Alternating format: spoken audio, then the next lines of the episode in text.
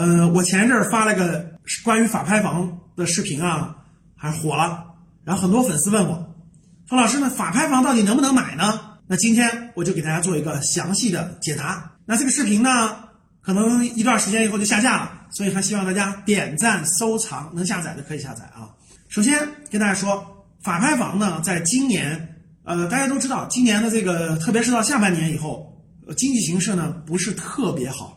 所以呢，这个法拍房的数量增长非常快，也非常多，就出现了一些价格比较低的法拍房啊，各个城市都有。那到底能不能买呢？其实法拍房呢，过去啊确实有很多的问题，因为那个法拍房呢，有可能你拍卖完了以后，对吧？过去那个拍卖是拍卖了，你也买了，但是呢，过去那个业主呢，他不搬走，对吧？他找了一个八十岁的老太太往屋里一躺。嗯，我就不走了，你怎么办？每个城市还不一样，有的城市呢，这个你说你那个法院帮你一块解决，有的呢你报警了，对吧？警察同志帮你解决。那有的地方呢，他可能执行起来有难度，对吧？再黑你点钱，这都是有可能的。那有的法拍房呢，也怕这个房子里头发生过什么不和谐的事情呀，对吧？怕有问题，所以如果是以前，就现在这个没有现在这个经济形势不太好，法拍房暴增之前。我是不建议买法拍房的，那因为这个怕有问题，怕有纠纷啊！你遇到纠纷以后，你很麻烦，对不对？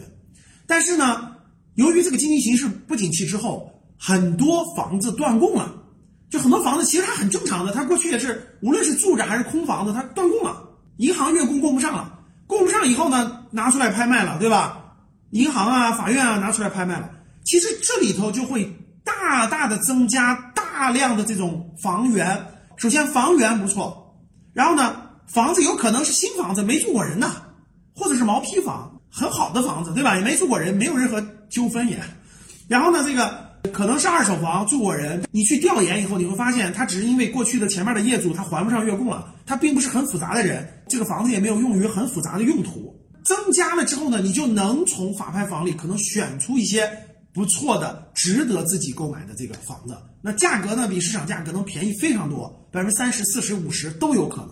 所以呢，如果你真的有这个需求，但前提条件还是我说那句话啊，就是你应该是刚需房，就是你去买的是自住的啊，刚需房，你有这个买房的需求，可能也是投资的啊，那特别便宜了嘛，对吧？可能也是投资的。然后你去买的时候呢，那法拍房能不能选呢？其实现在我认为量供应量大了以后可以选。但是一定要精挑细选。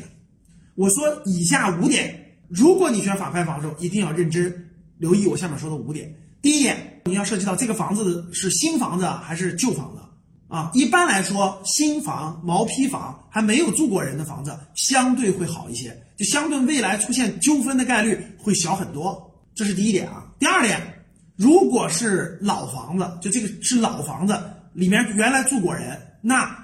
你这个你一定要考虑清楚，这个去实地要调研一下这个房子里现在还住不住的人，你要调研一下。然后呢，这个房子如果是一个老房子，而且里面还住着人，那你就要慎重了。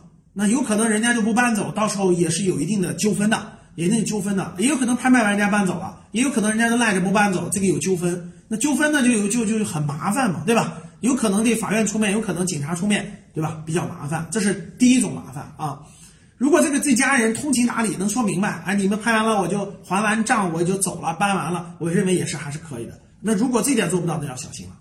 第三点啊，非常需要注意的就是这个房子呢，它很特殊啊，它里面可能第一还住的人，第二呢，这个住的人还很复杂，对吧？过去这个房子可能用于什么短租啊、出租啊，然后呢，房子里是这种住的人比较杂乱，呃，这个你业主呢，你了解不清楚他的背景。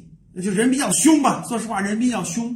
然后呢，这个这个遇遇到这种情况来说呢，一定更要慎重了。一般来说，要去去问问邻居，这个房子周边周围的邻居，对吧？居委会、物业去了解一下这个房子的情况。如果你觉得真的很复杂，住的也很复杂，房租也很复杂，各方面就是你就别碰了。这种房子一般有可能打更大的麻烦，这种你一般就就别碰了。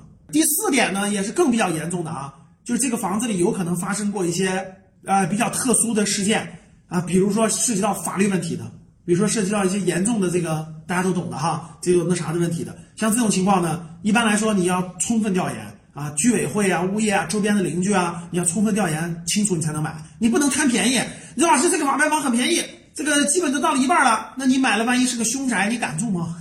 对吧？所以这不能的。还有一类就是最核心的一类，就是可能涉及到更复杂的这个关系，牵扯到了更复杂的纠纷。我举个例子啊，比如说他这个房子是拍卖完了，但是你买了以后不一定能拿得上手，为什么？因为你刚拍卖完这个房子，啪又被另一个法院查封了。我举个例子，A 法院拍卖的时候你拍了吧，B 法院你刚你还你还没拿房子呢，就直接又查封了。为啥？它还涉及到别的债务纠纷。这个原来的这个业主，他是那个涉及到特别多的那个借债务关系。那别的债务有些没有拿到堂面上的债务，人家直接过来把这个房子扣了。人家说你买了不承认。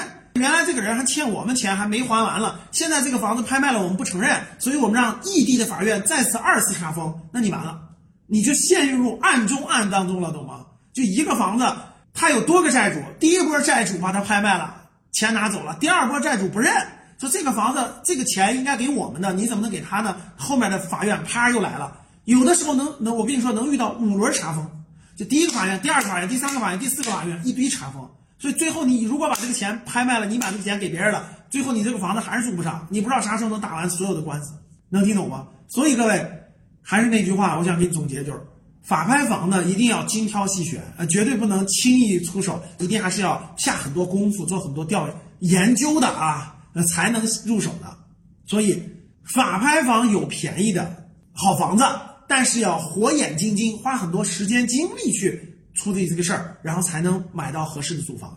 最后再补充一句，各位啊，我觉得你要是投资房产想炒房子的，其实你就不要考虑了啊。如果你是刚需，我家经济条件很紧张，我想通过法拍买个便宜点的，我火眼金睛去慢慢挑，那有没有可能挑得好？有可能，这就看你下不下功夫了。听懂了吗？今天的节目就到这里吧。如果你想系统学习财商知识，提升自己的理财能力，领取免费学习的课件。请添加班主任，我们下期见。